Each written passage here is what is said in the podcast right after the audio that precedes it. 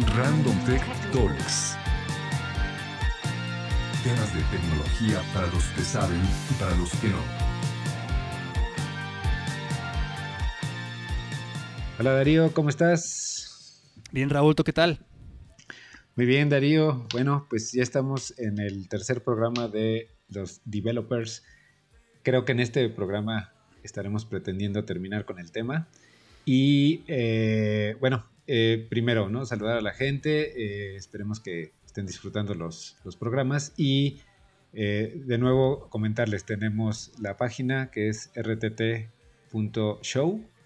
tenemos el Twitter que es arroba randomtechtalks y en Twitter. Y tenemos, eh, ya estamos en eh, iTunes, bueno, en podcast de Apple. Estamos viendo, todavía seguimos con el tema de Android.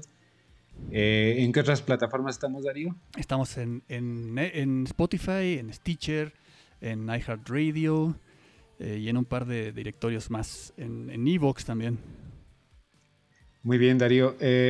digo, de vez en vez creo que sería bueno mencionar aquí en los, en los podcasts eh, un poquito nuestros perfiles. Yo soy eh, Raúl, eh, Raúl Merediz, Darío Vasconcelos, que nos dedicamos al mundo de desarrollo desde hace mucho tiempo. Nos hemos metido en muchos problemas afortunados y divertidos.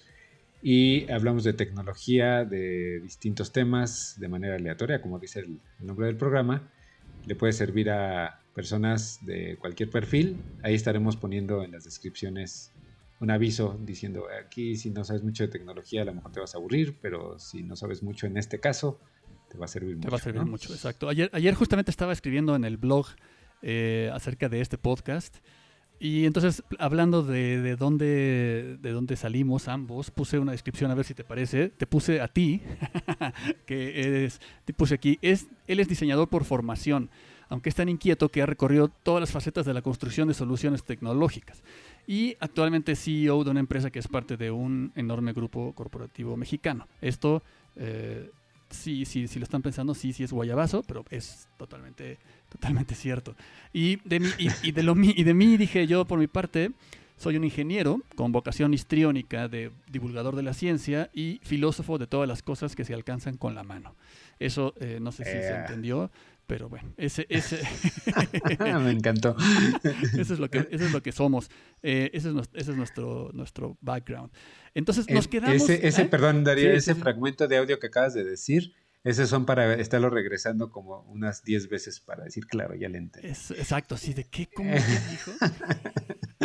Pero me gustó eso del filósofo, de las cosas que se alcanzan con la mano. Porque sí, pues, mi papá siempre decía que filosofía barata. Eh, y bueno, sí, claro, ¿no? Porque finalmente si lees a, a, los verdaderos, a Kant o qué sé yo, a verdaderos filósofos, por supuesto que dices, no, no, no, esto es, otros, este es otro nivel. Pero, pero no, eso no, nos, eso no nos quita el permiso de también filosofar sobre las cositas que están aquí a nuestro alcance. Totalmente de acuerdo, Darío, totalmente. Bueno, pues eh, ya eh, mencionando eso y ya que sepan un poquito quiénes somos, eh, nos quedamos eh, en el capítulo anterior, hablamos un poco de las cosas que, hemos hecho como desarrolladores, un poco de los ejemplos a los retos que nos hemos enfrentado, pero ¿te parecería bien?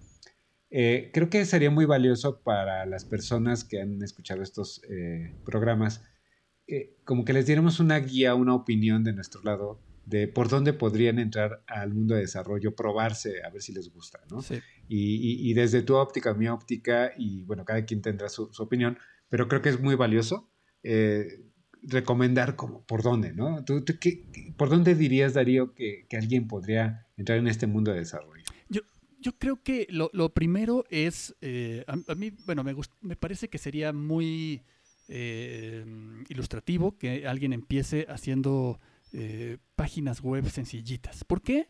Porque eh, todo mundo en algún momento se está viendo y se va a seguir viendo eh, arrastrado hacia, hacia la necesidad de hacer algo, de entender algo de cómo está hecho esto por detrás. Convivimos tanto tiempo con, las, con los navegadores de nuestros aparatos, sea celular, tableta, computadora, que necesitamos entender un tantito más de cómo funciona, aunque sea nada más para entender la relación entre qué es eso del navegador y qué es eso del servidor. Entonces, a mí me suena a que podría ser un ejercicio bonito, interesante hacer una cosa eh, básica en, HTML, con CSS quizá, ¿no? Eh, con, el, con la desventaja, creo, y a ver, tú me dices, porque seguro tú vas a, tú vas a eh, decirme algo que sea mucho más visual y bonito. La desventaja es que cuando lo empiezas a hacer a mano y los primeros intentos que haces, te queda muy feo, ¿no? Entonces eso puede ser un poco desmoralizante. Mira, sí, yo estoy de acuerdo, Darío. También mi recomendación va totalmente por el lado de, hacer algo web, una paginita web. Eh, yo estoy totalmente de acuerdo. Y te voy a decir, sumado a lo que tú comentas de los porqués, yo sumaría el tema de, que es el que menos barreras tiene para lograr algo rápido. ¿Y a qué me refiero con rápido? O sea, no necesitas muchas herramientas. De hecho, básicamente cualquiera podría tener algo instalado en su computadora que ya le sirva para crear una página web. Ejemplo sencillo, puedes eh, en un notepad escribir algo de HTML, que ahorita profundizaremos en eso, guardarlo como en el formato HTML, abrirlo en un navegador y ya lograste algo. El, camino de ver reflejado tu esfuerzo o lo que vayas a hacer es rapidísimo, muy, muy rápido. Entonces, llegas rápidamente a algo que puedes que ya puedes ver, ¿no? Eh, eh, había, yo hace muchísimos años, en el principio de los 2000 daba pequeños cursos de HTML a gente que nunca había tenido contacto con esto y lo que les decía era, a ver, porque esta es una historia real, hubo un niño en 1999 o algo así, de 10 años, que estaba harto de sus papás y, sentía que no lo trataban bien. Entonces creó una página web, pero te estoy hablando del 99, entonces no existía Facebook, no había, yo creo que no había ni cómo hacer blogs. Entonces el niño se puso a investigar cómo se hacían cosas en HTML, cómo se hacían cosas, cómo se pegaban imágenes y, y cómo se subían archivos a algún servidor. El caso es que creó una página en la que se quejaba de sus papás y los ponía a la venta. No sé si te acuerdes de ese caso. Pero entonces yo les decía a los... Eh, yo le daba cursos a señores de 35 años, ¿no? Eh, yo les decía, si el niño ese de 10 años pudo, o sea, tú también puedes. O sea, no, hay pretexto para que no puedas, porque realmente ese niño no tenía ninguna herramienta sofisticadísima. Nada más, como dices, el blog de notas, el botón de guardar y pues quizá una tarjeta de crédito o algo para poder guardar en algún lado un archivo, ¿no? Sí, y, por ejemplo, le podrías haber dicho, si él se pudo quejar de sus papás y sus papás no de él, es porque sus papás no aprendieron. Exacto, no le pudieron contestar. Exacto. o tumbarle o hackearle el sitio, ¿no? En friega para que ya no siguiera. Por eso ese es, otro programa que tenemos que hacer en cómo hacer que cómo, cómo ser más hacker que tus hijos. Exacto, sí, joder, ese va a estar complicado, pero bueno. Mira, yo eh, estoy de acuerdo con, el tema de HTML, como te decía, creo que eh, digo, se puede llegar fácil a algo y aparte es muy flexible, Darío. Tiene, eh, puedes representar muchas cosas en, en, las páginas web y entiéndeme, desde una paginita simple, mostrar una imagen o comunicar algo de tu empresa, de algo personal, hasta hacer un juego, un juego con cierta sofisticación, vamos a llamarlo así, ¿no? Sí. Entonces, eh, es muy amplio y te puedes seguir. Ahora, también tiene otra cualidad, eh, te conecta con otras tecnologías de una manera más fácil, ¿no? O sea, si tú vienes de un mundo web, irte a otras tecnologías puede ser, eh, ejemplo, puedes irte a cosas muy visuales, muy de frontend, y ahorita hay, hay que definir, a ver, voy a hacer una pausa. Vamos a definir, en el mundo de web, eh, principalmente vamos a hablar, se, maneja en otros, en otros ambientes, pero tenemos el área de frontend y de backend, ¿no? Frontend es todo, eh, dime si, si, mi definición te parece correcta, pero frontend es a partir de lo que llegó ya de, a tu computadora, que ya está, digamos, en una partecita de tu disco duro, en el caché o como se le quiera llamar, que el usuario puede consumir, que son botoncitos, interfaces, una serie de elementos que están del lado, como dicen, del usuario o del lado del cliente. Y todo lo que es backend es toda la magia que está en el servidor. Un poco lo que yo describí en algún punto les decía. Eh, si tú quieres hacer una búsqueda en Google, porque todos hacemos búsquedas en Google, tú vas y le dices, quiero encontrar Random Tech Talks, el mejor podcast del mundo. Exacto. Porque creo que puede ser una premisa que es verdad. Sale solo un resultado. Eh, te sale el único, claro, porque sí, es el mejor, el único. Tetos. Es, bueno. bueno, es que ahorita no sé cuántos nos escuchen, pero bueno. Está bien. Entonces, es anónimo. Este, Entonces no, nadie se da cuenta. no, se da cuenta. Por eso tenemos esa tranquilidad de decir tonterías. Exacto.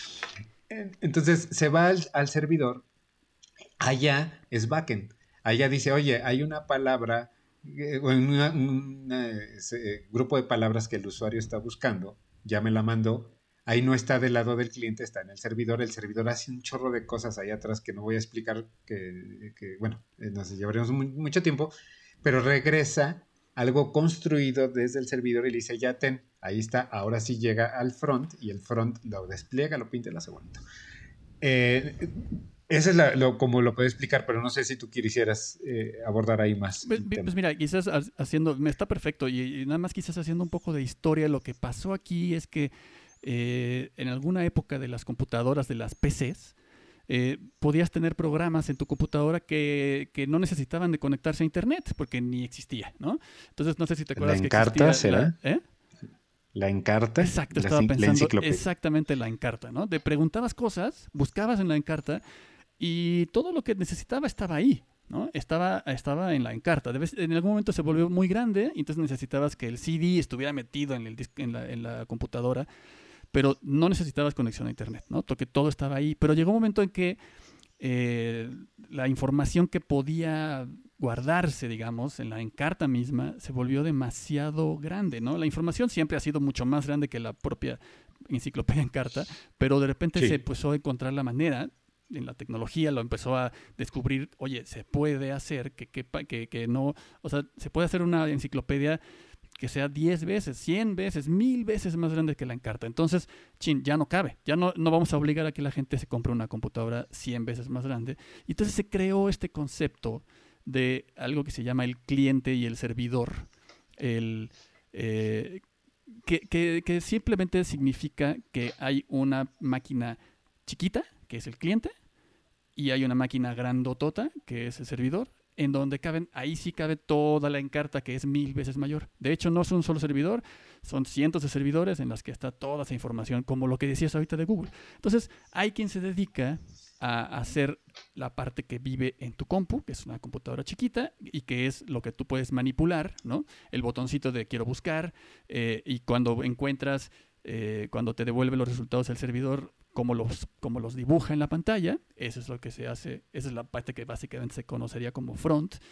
Y el que se encarga de ver cómo está todo en el servidor y cómo se comunica y cómo lo guarda y cómo lo devuelve, ese, ese es el back. Sería el back. Correcto. Entonces, la idea era como, como vamos a utilizar los términos backend, frontend, ahora también vamos a utilizar, yo creo, HTML, CSS que ya los mencionaste, y JavaScript. Sí, sí creo que le podríamos dar una explicada muy rápida ¿no? a, lo que son estos conceptos. Sí. Eh, como aquí hay una cuestión que es muy de los programadores y que discuten y todo, pero digo, es muy claro. HTML no es un lenguaje de programación por sí mismo, ¿no? Eh, es un lenguaje de organización de información, ¿no?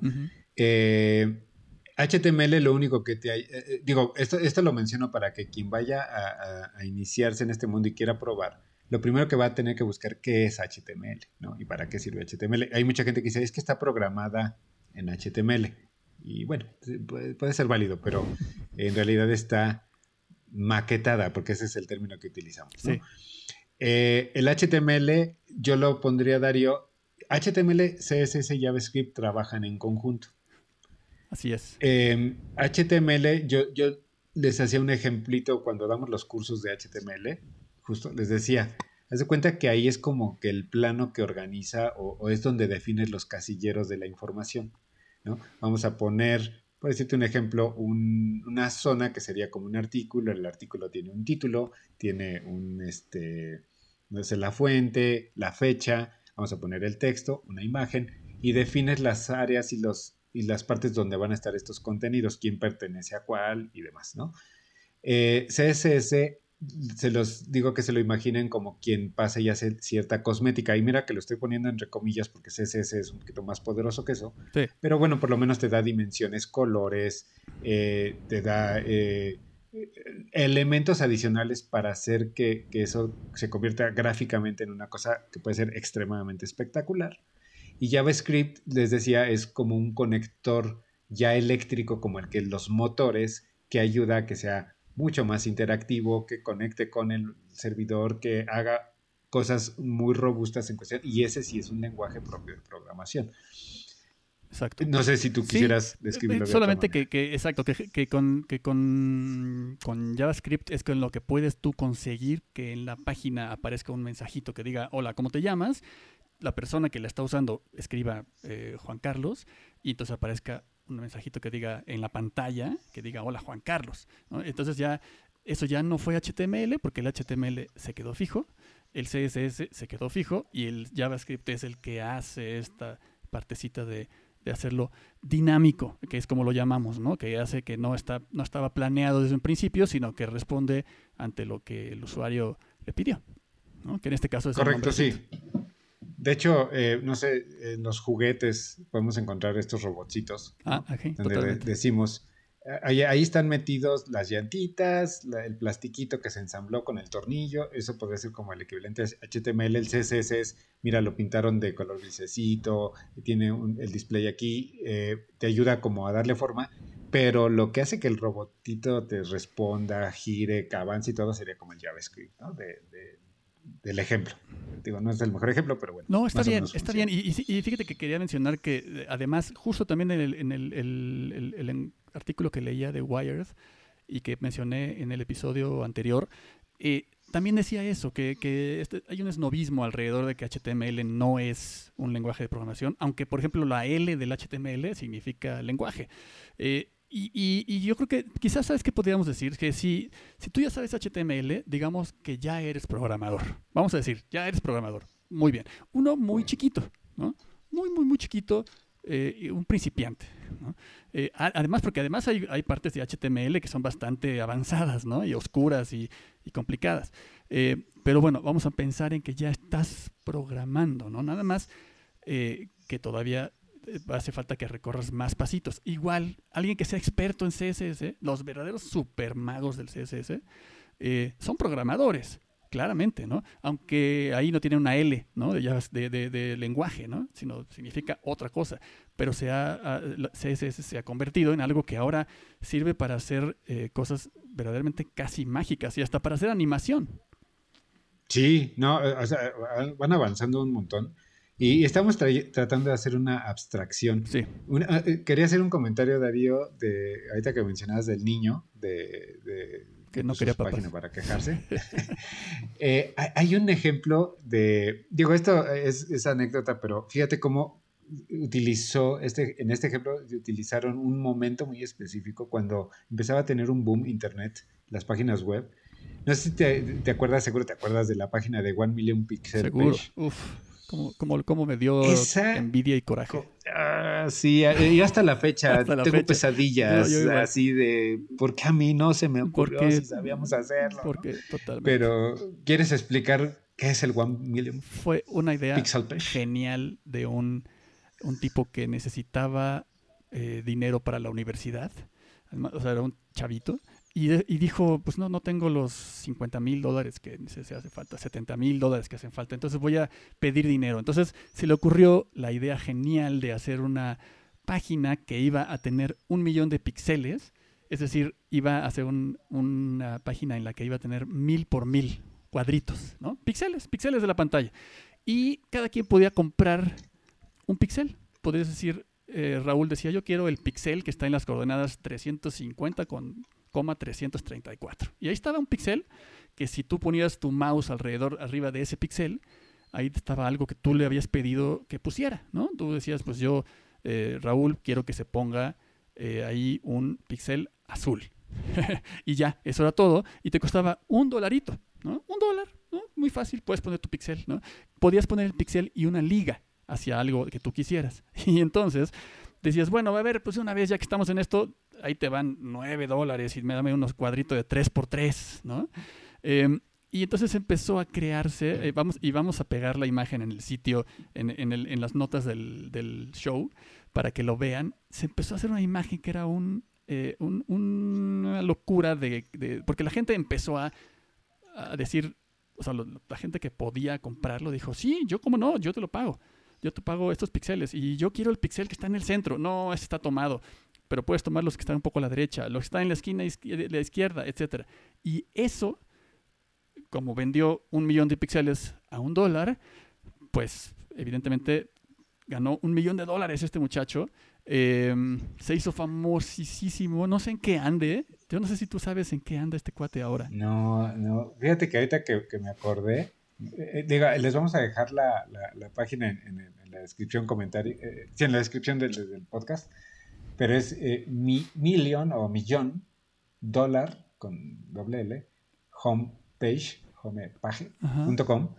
Eh, lo pueden ver, eh, hay unas cosas, digo, es como un viaje al pasado. Es un viaje al pasado. ahorita. y aquí está, pero fíjate qué curioso, ¿no? Arriba dice sold out, ¿no? Ya vendí todo. Y muy decente, ¿no? Ya no. Y es alguien que supo meterle un límite, pero te voy a decir qué es lo que me. ¿Por qué me acordé de este caso? ¿Qué, conocimientos requerías para esto? ¿Qué, conocimientos requieres para hacer algo así? Mm, necesitabas un poco de HTML, saber eh, CSS no, no creo que llevara CSS esta cosa o casi nada. O muy eh, básico. Ajá. un poco de JavaScript, muy poquito. Y sí tenía que saber este cuate un poco del backend, ¿no? De, cómo guardarlo en la base de datos y cómo... Eh, bueno, quién sabe, igual y no, igual y lo hacía manita. No, no, a manita, manita. A manita. Sí, ahorita estaba yo viendo el código, está manita. Ah. O sea, por lo menos pareciera que está, está manita.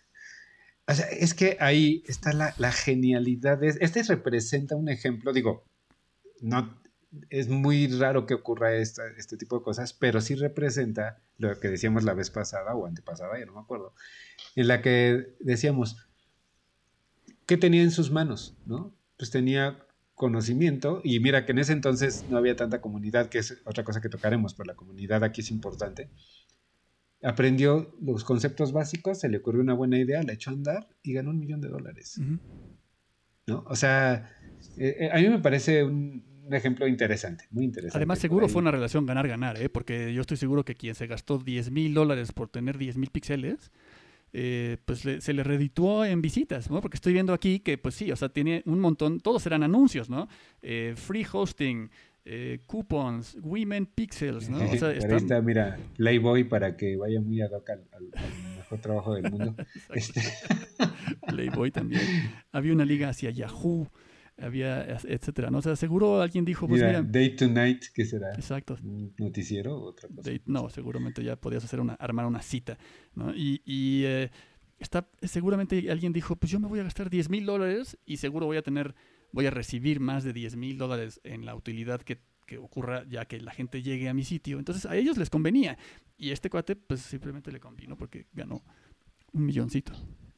Bueno, pues ahí está el referente de una página que, nos llamó mucho, bueno, eh, que era, era importante mencionarla porque representa el poco, lo, poco que tuvo que haber conocido para poder hacer algo. Lo poco sofisticado de una solución genial.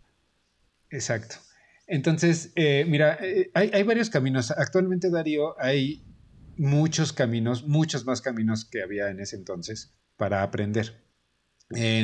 yo te diría, están eh, escuelas, están cosas que son en vivo, eh, cosas grabadas, están desde eh, Linda, ¿no? Linda.com de Adobe. Existe por ahí Platzi, que es más latinoamericano. Está, no sé, Udemy. Están los mismos Google, el mismo Mozilla, tienen, creo que por ahí, plataformas de aprendizaje. Hay un montón, pero un montón de, creo que ahorita ya el problema es elegir por dónde, ¿no? Por dónde meterte, más que una posibilidad de, que existan, ¿no? Sí, yo creo que ahorita, eh, yo, ahorita hice una búsqueda rápida, busqué HTML tutorial y me devolvió eh, miles, ¿no? Y, yo creo que ahí es cuestión de que tú digas, pues esta es la que me la que me acomodó, porque para aprender, para hacer los pininos, de verdad, no hace falta ni siquiera que tengas un super maestro, ni que sea algo hiper amigable, sino simplemente es así de, a ver, agarra tu blog de notas, escribe esto, le pones guardar, abres el navegador, arrastras en la paginita, lo ves. Ahora vete a tu blog de notas, le cambias, te vas al navegador, le pones refrescar y lo ves. Y así, ¿no? Y entonces de repente ya empiezas a entender la magia de qué es lo que está pasando atrás. Sí, y yo creo que aquí la, guía que podríamos decir, Darío, porque mira, eh, cuando nosotros enseñamos estas tecnologías, les decimos, eh, una cosa es que te enseñe cómo, cómo funcionan y otra cosa es qué quieres lograr con ellas, ¿no? Que son conceptos distintos. Alguien te puede, por ejemplo, yo les digo, no traten de aprenderse de memoria muchas cosas porque ahí están en la red y, la memoria no nos va a dar para aprendernos todos los términos y demás. Siempre tengan, lo que no te va a enseñar Internet es cómo desarrollar cosas muy puntuales como ideas, ¿no? O sea, cómo desarrollo en Internet un simulador de, de un juego que es cachar bolitas para ver mi habilidad. eso no lo vas a encontrar tan fácil o, simplemente no lo vas a encontrar porque es una idea. Lo que hay que hacer es combinar estas tecnologías para lograr la idea. Pero eh, el HTML lo pueden, yo, sugeriría, Darío, que, que, a lo mejor, por ejemplo, un referente que no es el mejor referente porque tiene está medio mal visto en la comunidad por alguna razón. Pero el tema de la de HW3 School, no sé si, lo has visto. Claro. Te da una embarrada muy rápida de lo que es HTML, CSS, JavaScript y muchos otros conceptos. O sea, no quiero mencionar más allá porque no quiero confundir a quienes sí en realidad se quieran meter, pero te da una idea clara, te da ejemplos prácticos de cómo se pueden utilizar. Y eh, y, como dices, eh, buscar tutoriales de cómo armar una página simple en Internet, eso les podría ayudar mucho, ¿no? Eh, donde se obligan a utilizar HTML, posteriormente con CSS eh, hacerle algo, lo que sea, cualquier cosita, y finalmente que entiendan qué es JavaScript. Creo que, creo que la, barrera entre los desarrolladores está ahí, ¿no? Cuando pasas a JavaScript. Exacto. Sí, cuando ahí te das cuenta qué onda. Sí, porque ahí es donde ya empiezas a tener que ordenar tu cerebro de una forma diferente, ¿no? Ya no es nada más algo como es casi casi escribir un documento en Word, sino además ahora necesitas partir un proceso en partecitas y entender cómo le dices eh, a la computadora, cómo le ordenas que haga cosas. Yo creo que sí, en efecto ese es el, ese es el, el parteaguas. Perfecto. Entonces, eh, podrían utilizar esa. Yo les recomendaría. Mira, Udemy está buena, pero luego me di cuenta que ya, eh, ya tiene un costo. Antes era gratis. Eh, habría que ver. Digo, ahorita, como decíamos en otro en el programa de la nube, ¿no? Hay cosas que no te va a ser gratis, ¿no? pero si te es útil, pues págalo. En, en Udemy hay una, hay una promoción que la acabo de ver. Cuando te suscribes, te dan creo que tus primeros, los, todos los cursos que compres la primera semana valen 120, entre 129 y 199 pesos cada uno. Entonces... Eh, muy accesible, está, está muy accesible. Y, yo creo que vale la pena. Me gusta mucho esa opción, mucho más que, por ejemplo, la opción de meterte a un bootcamp o alguna cosa así en la que te cobren un ojo de la cara, en la que te, además te van a llevar con el ritmo que ellos traen y te dependes mucho de los maestros. Aquí bajando un cursito de estos de Udemy o algo parecido, estás eh, con tu propio ritmo y le vas entendiendo conforme te regresas las veces que necesites y te puedes decir, no puede ser que no entienda yo esto, pero no pasa nada porque sabes que, porque tienes que saber, eh, nosotros lo sabemos, que vas a aprenderlo, no, no es ninguna, no es ninguna cosa que nadie, si puedes usar eh, Facebook o Twitter o TikTok, puedes usar, puedes eh, hacer algo en HTML. Sí, yo le haría una mención también especial a, la aplicación Mimo, así se llama. Sí, Mimo está increíble. Este, que me parece una muy buena opción. También tiene unas partes como de, paga, pero eh, vale mucho la pena. Y como recomendaciones, Darío, yo diría que esa es este, el ingreso ahora. Yo me gustaría que, profundizáramos en otros temas. Mira, por ejemplo, hay, gente que, que, la motivación de cómo entrarle a este mundo puede ser otra. Eh, claro. Y voy a ir haciendo. No es que esté desorganizado, pero creo que el, tema lo va llevando así. Mira, eh, la gente le está gustando mucho el tema del videogaming, ¿no? Este, cada vez que pienso en videogaming me acuerdo de, de, la parte del programa donde me decías del mejor trabajo del mundo y es muy complicado quitarme la cabeza, pero el mundo del videogaming es el segundo mejor trabajo que puedes tener, según no sé quién, pero bueno, sí. el primero sí según, según el colectivo, pero el segundo sí no sé quién. Pero eh, eh, la motivación es a desarrollar un videojuego, pero ¿por qué? Porque, bueno, porque te gusta jugar. Es un espacio lúdico, es un espacio muy, muy atractivo. Y ahí, por ejemplo, tenemos otro, otra puerta de entrada, un poquito más complicada, pero igual de atractiva. Entre ellas podría estar Unity, por ejemplo, ¿no? Unity 3D. Unity 3D tiene esta parte eh, que te, te, permite con cierta facilidad hacer cosas, ¿no? Eh, por ejemplo, eh, es un ambiente, es, un, es, vamos a llamarle IDE, y una IDE es... Es un ambiente de desarrollo, significa es un ambiente integrado de desarrollo. Así, es básicamente, podrías decir que un Photoshop es un, bueno, no sé, es, un, programa que, es una IDE, PowerPoint es una IDE. Eh, cuando escuchen la palabra IDE, porque la escucharán si, se quieren meter en este mundo, es como el programa que abres que te permite generar cosas dentro de ese programa. Así es. Y no es que lo tengas que programar tú en un blogcito de notas, pero eh, eh, Unity es, es otro camino de entrada interesante también puede estar Unreal. ¿Por qué, digo interesantes? Porque son softwares que no tienes que estar pagando. Sí. Y si tienes, Pero, si tienes talento, cierto talento para las cosas visuales, es también súper eh, amigable y, ¿cómo se dice esto? Eh, eh resuelves, bueno, gratificante, esa es la palabra, gratificante, porque llegas a soluciones que inmediatamente son, son, son bonitas, son presumibles. Ahora, hay que hacer una mención también con respecto a HTML y un poco también pensando en Unity. Eh, son tecnologías multiplataforma que puedes abarcar hacia, o sea, tiene salidas múltiples, ¿no? Eh, eh, como comentario de JavaScript, por eso te decía que íbamos a estar moviéndonos en tecnologías. JavaScript te permite sí lo del navegador, pero te permite muchas otras cosas más. Como por ejemplo, programas con los que programas pueden estar hechos en propio JavaScript. Eh, puedes hacer aplicaciones de escritorio múltiples, de múltiples usos, hechas en JavaScript. ¿Qué, más puedes hacer con JavaScript? También hay, eh, bueno, evidentemente cosas del, back, de la parte de atrás, que puedes hacer ahora también con JavaScript. Y eh, algo que ocurre ahora es que casi cualquier plataforma, digamos, vamos a decir un ejemplo que no es cierto, pero si Photoshop quisiera en algún momento agregarle algo dinámico a su, a su plataforma de, de, diseño, la primera opción sería usar JavaScript. ¿Por qué? Porque ya hay, eh, ya está, ya está muy, muy recorrido ese camino.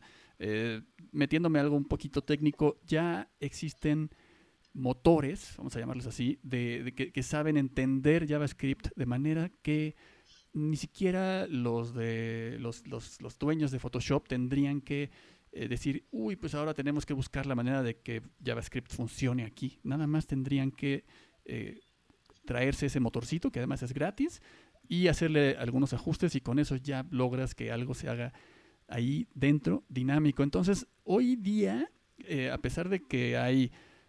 todavía hay 20 lenguajes de programación y muchísimos son súper populares.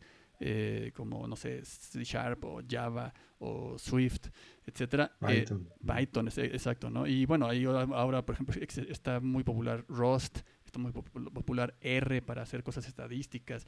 Em, uno, hay uno que se llama Clojure para hacer también cosas de inteligencia artificial. El rey, me parece, quiero decir hoy, que el rey de los lenguajes es JavaScript. Entonces es una inversión segura, ¿no? Aprendes eso y con ahí desde ahí te mueves a donde quieras, incluso si eres experto en Unity. Totalmente. Eh, y digo, eso lo hacía como relevante porque una de las partes que puedes pasar en la frustración del aprendizaje y ya no en el aprendizaje, sino hasta en el desarrollo, es la posibilidad de llegar a más personas con lo que tú hiciste. Sí. Entonces HTML es muy universal. Y este ejemplo lo pongo porque Unity tiene esta universalidad, ¿no? Es, hay que hacer un procesito un poquito distinto porque hay que generar un, eh, un programita que se distribuye, pero finalmente corre en, muchas plataformas, cosa que con, eh, a los que estuvieran pensando, oye, ¿cómo le entro al mundo de las aplicaciones móviles? El camino es otro. Así es. Las penurias son otras y no vas a llegar con facilidad y si necesitas, por ejemplo, hasta ahorita, al día de hoy, Darío, no sé si tú tengas otra información, pero si tú quieres desarrollar eh, aplicaciones de Apple, tienes que tener una Mac. Sí. Tienes que tener una licencia de developer pagada en Apple y tienes que tener dispositivos de Apple para probar tus aplicaciones. O sea, ya hay varias barreras ahí. ¿no? Sí, sí, sí, sí. El primer, la, sí, sí, sí, la Mac es, es obligatoria. Hay forma de darle la vuelta, está un poco forzada.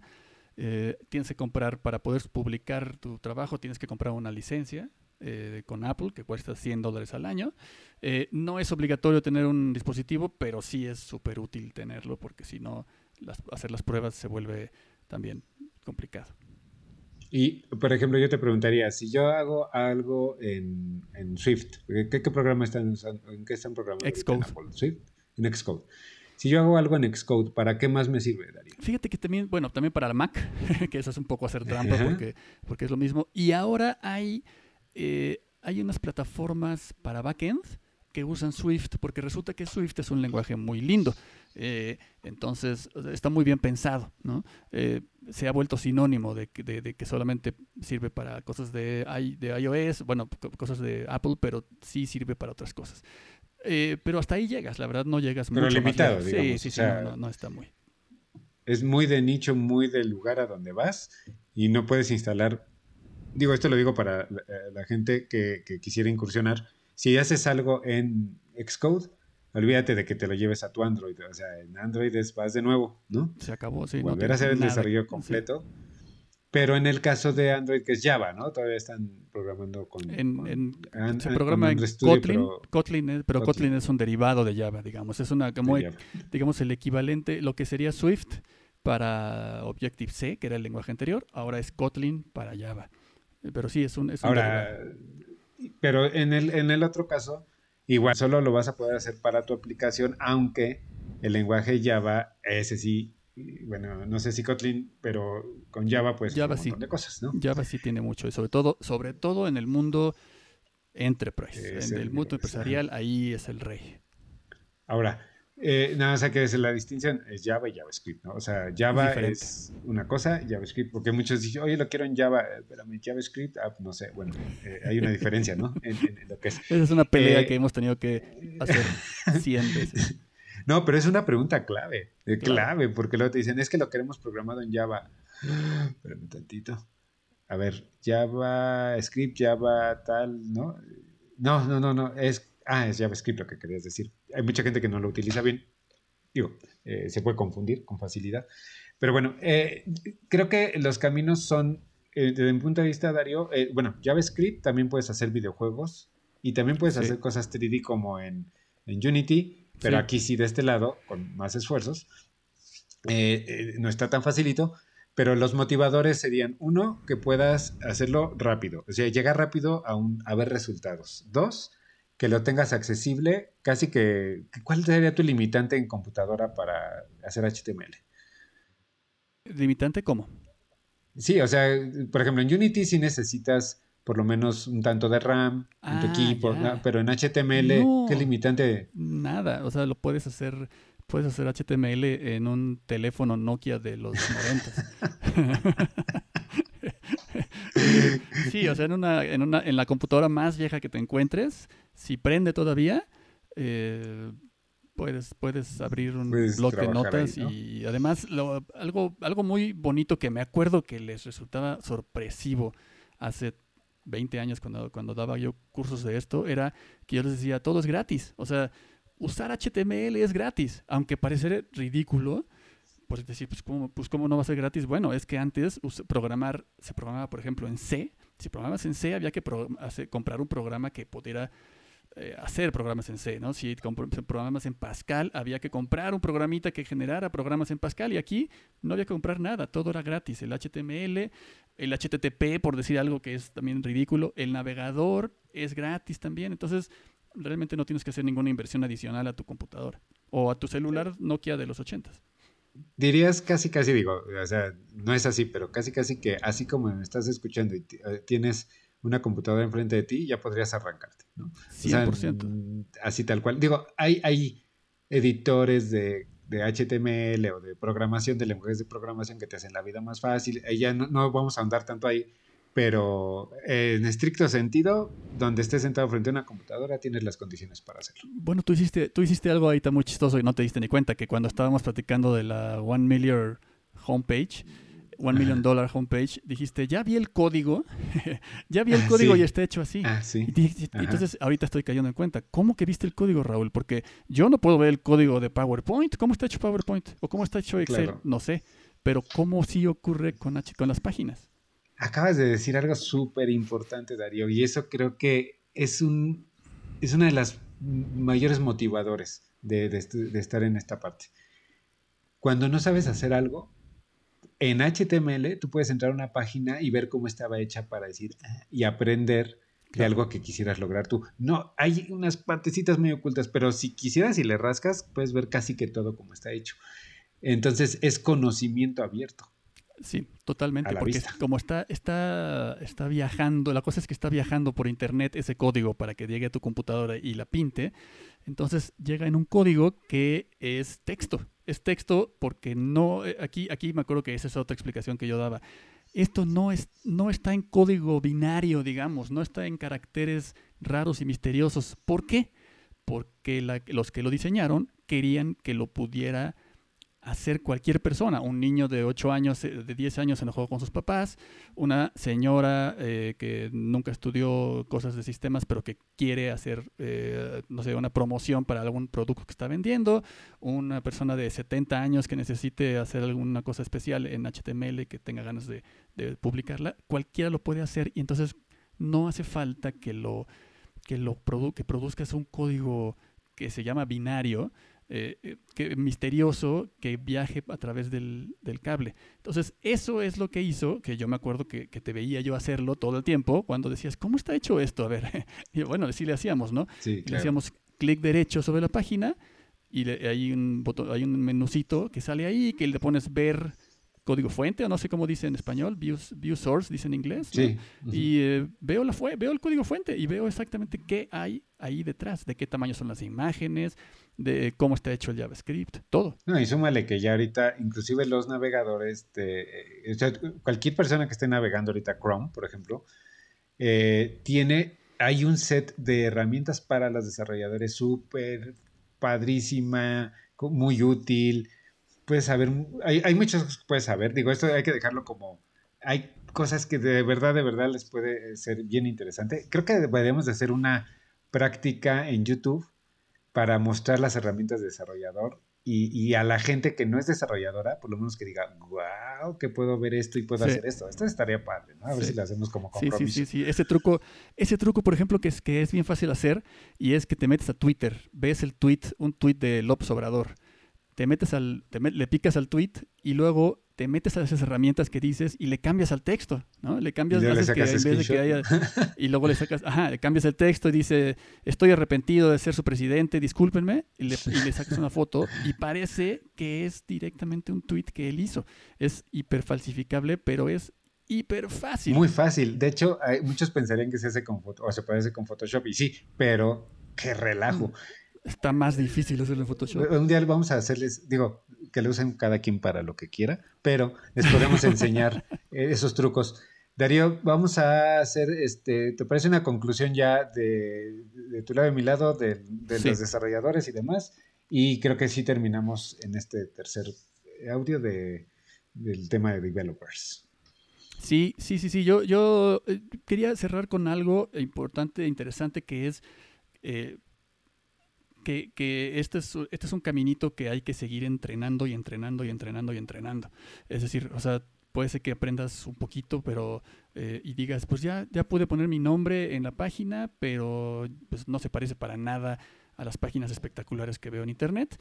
Eh, no importa, ¿no? Esto es igualito que cualquier trabajo, hay que practicarlo, practicarlo, practicarlo. practicarlo. No te dejes intimidar porque hay muchos siglas que se utilizan, muchas, muchas palabras. La mayoría de la gente que está en Internet, bueno, es importante decir que el contenido de lo que más, para lo que más se produce contenido en el mundo es para la gente de sistemas. Es, pero de lo que más hay. ¿Por qué? Porque los, la gente de sistemas, la gente que, que desarrolla, digamos, el Internet, eh, son, los que, son los que generan más y más contenido para poder generar más eh, gente que sepa y que aprenda, ¿no? Y para, y para poder ellos presumir, digamos, sus conocimientos y promocionarse, etcétera. Entonces hay toneladas, Entonces ahí es importante que, no, que, muchísima gente va en, niveles diferentes, digamos, ¿no? Vas tú en la carrera y al mismo tiempo que tú estás empezando el kilómetro 1, hay otros que ya están en el kilómetro 35 de maratón, otros que están en el kilómetro 41 eh, y hay otros que están corriendo un ultramaratón. Y entonces es muy probable que te encuentres con alguien que te digan, ah, por favor, HTML no es un lenguaje, ¿no? ¿Cómo que sabes JavaScript? No, JavaScript es para niños. Eso eh, es algo que tienes que decir. Ahorita todavía estoy aprendiendo, déjame que avance tantito y ahora sí voy a tener elementos para poder discutirte eso que me estás diciendo. Sí, de acuerdo, Darío. Yo, yo terminaría también diciendo eh, que hagan un experimento, un reto. Un reto que la verdad es que no les va a llevar mucho tiempo que busque nada más cómo hacer un... en el mundo de la programación hay un término que se llama Hello World, ¿no? Hola mundo. Sí. Y que hagan el hola mundo, ¿qué significa? A ver, pude hacer las cosas necesarias para que, pues, en este caso, el navegador me mostrara hola mundo en el navegador. Puedo hacerlo. Y que ah, busquen tutoriales, que lo busquen por donde quieran y que digan, a ver, voy a hacer Hello World en HTML y que nada digan cuánto tiempo me llevó, cuántas horas, cuántos minutos, cuántos días que lo logré y hasta dónde llegué. Porque es importante, una, porque ya se probaron, ya por lo menos vieron que lo más básico lo pudieron hacer si lo quisieron hacer. Y por otro lado, es el principio de saber si ese hilo lo van a seguir jalando o no. Si de ahí dicen, a ver, Hello World, pero vi por ahí que se podía poner en negrita con cambio de color y color rojo, a ver, ahí puede ser que detonen un nuevo camino de aprendizaje de algo. E-, ese sería mi, recomendación. Búsquenle cómo y desde ahí se van a dar cuenta como desarrolladores potenciales si lo logran o no. Sí, es buenísimo. Yo creo que la, satisfacción de tener un problema, así como ese del saludo peludo, de, que alguien tenga que, que, rasurarse un mensaje en su pecho y poder solucionarlo, es maravilloso. Es, le gana incluso al, trabajo número uno eh, deseado del mundo. Sí, de hecho, e, es, curioso, pero a mí me han dicho, oye, hay veces que te los vemos ahí en, el, en medio de los proyectos todos despeinados, medio angustiados. Sí, se pasan momentos difíciles. dicen, ¿por qué siguen ahí? Dices, es que me encanta. Cada vez que se vende un nuevo proyecto, cada vez que nos ponen un nuevo reto, para nosotros es... Hay veces que tenemos que decir, hey Darío, tenemos enfrente 100 propuestas de cosas por hacer pues no, no, nos podemos clonar, ¿no? Tenemos que, decidir y a veces nos duele dejar uno de lado para agarrar otro, pero te los dice, somos no solo nosotros los, los que estamos locos, creo que hay muchos locos en el mundo sintiendo lo mismo, ¿no?